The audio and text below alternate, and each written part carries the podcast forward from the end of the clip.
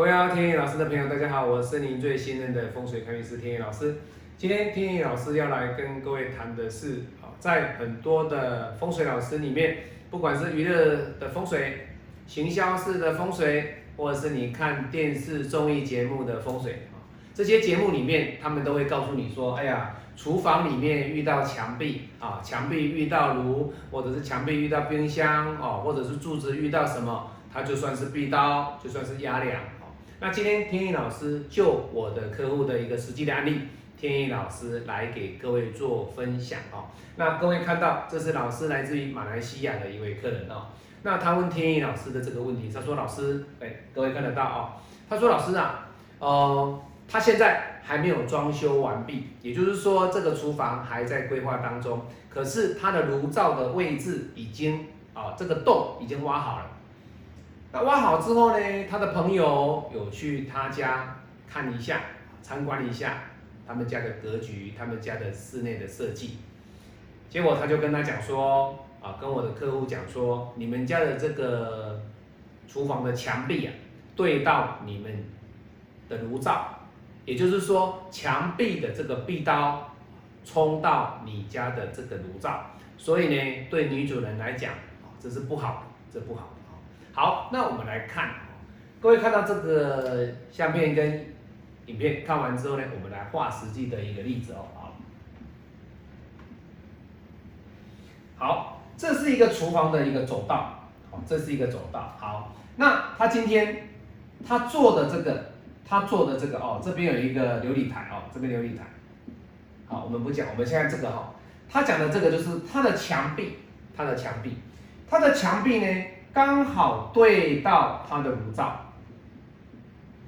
对到他的炉灶，那也就是说，他的墙壁的这个壁刀，这个壁刀冲击到这个炉灶。那他说啊，老师啊，我们这边的人都说啊，这个厨房是女人的当家的地方啊，所以这个壁刀射到了这个炉灶呢，代表对家中的女性哦，女主人啊，身体会比较不好啊，比较口舌哦。有一些血光之灾，哦，当然了，当然壁刀一直是讲的比较不好的，可是各位以这样的格局，你们来看哦，这是我们人的一个走道哦，进进出出，进进出出的走道。那它在这边呢有一个微浴间，这边有微浴间哦，各位影片有看到。那你看以这个格局来讲哦，它的这个格局里面，你会觉得说，老师这是一个壁刀吗？我们先来。取决于说，老师这个是代表壁刀吗？其实我跟各位讲，在我们的一个行家的一个风水里面，我们是不看这个问题，因为行家看的是外部，那内部的格局呢？李家他所看的有没有看到这种壁刀？其实没有，他没有看得这么深，他没有看得这么深入。那你会说，老师，那这样讲的话，他是不是会有气流，会影响到？伤害到在这个厨房烹饪，在厨房煮饭的女主人，各位，其实它的影响性，我可以跟各位讲，有，确实是有，可是影响性不大，不大。好，为什么？很多人会说，老师，那为什么有时候你说有时候是壁刀有，有时候壁刀又说没有？但是在这里，你为什么说这个是有？我要跟各位讲。壁刀它的形成，它不管是外部或者是内部，内部的壁刀是要看它的一个距离。我讲过了哈，上次讲过壁刀的这个形成的条件，距离、面积、高度。那它的这个壁刀的距离、面积、高度，各位都符合壁刀的原理。好，那你说老师，那这样你不是说室内没有壁刀吗？对，没有错。我刚刚不是说过了吗？这个。是不算必刀，可是你要知道，他在这样的动线的走动的情况之下，对他来讲，这是心理上的一种压力，他会形成心理上的一种无形的必刀。所以我说为什么说有影响？当然有影响啊，因为你的朋友已经告诉你说，哎，你们家这个房子这个不行，这个是必刀。那你这辈子你一定会记住啊，这个某某人说我家里面的厨房。炉灶对到我的墙壁，所以是壁刀。今天如果有一天你不小心发生了车祸啊，那你就会怪说，哎呀，确实是我家的这个厨房的壁刀所影响，我现在赶快要来改，对不对？你的先入为主的观念已经进去了，你唯有改正的方法，你不改正，你永远心里面一定会悬悬念念的这个壁刀的问题，所以。他的这个问题点其实好不好改？各位不好改哦，不好改哦。为什么？各位你要看，大家刚刚有看过这个影片，这种房子它设计出来这样子原本就不对，原本就不对的。那怎么改？天一老师有告诉他怎么样做修正。为什么？因为你这里你不能做到这里也不行，这个位置也不行哦，这里位置也更不行。为什么？厕所。这里哇，老师又壁刀，哦，这边墙壁的壁刀，哇，老师这里又是冲，好，那这里哇，老师又是冲，老师这里没位置啊，所以各位怎么改？重点来了，怎么改？就是要看这个老师的一个整体的设计规划的功力够不够，你的功力不够。你没有办法帮你的客人做这样子的炉灶的移动，怎么移？各位怎么想？这是有困难度的，这是有困难度。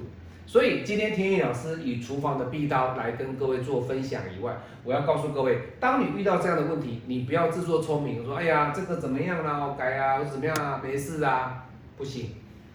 你要找一个专业的老师来告诉你这个怎么去做，甚至你要暂停施工。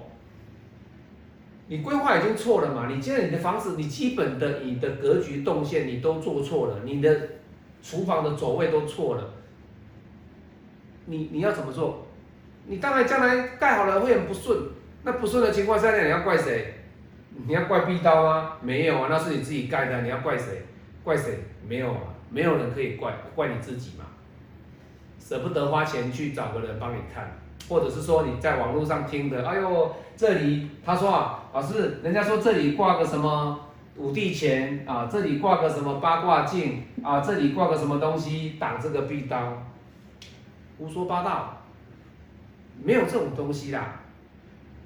这个就像外部人在讲的说，哦，外部的行刀，房子的壁刀挂个什么东西，没有这个东西啦，不要那么天真哦。你看天一老师的风水的节目里面，我会告诉你，你们不要那么天真，不要被那些娱乐的风水、行销式的风水、想要卖你东西的那些风水老师所影响。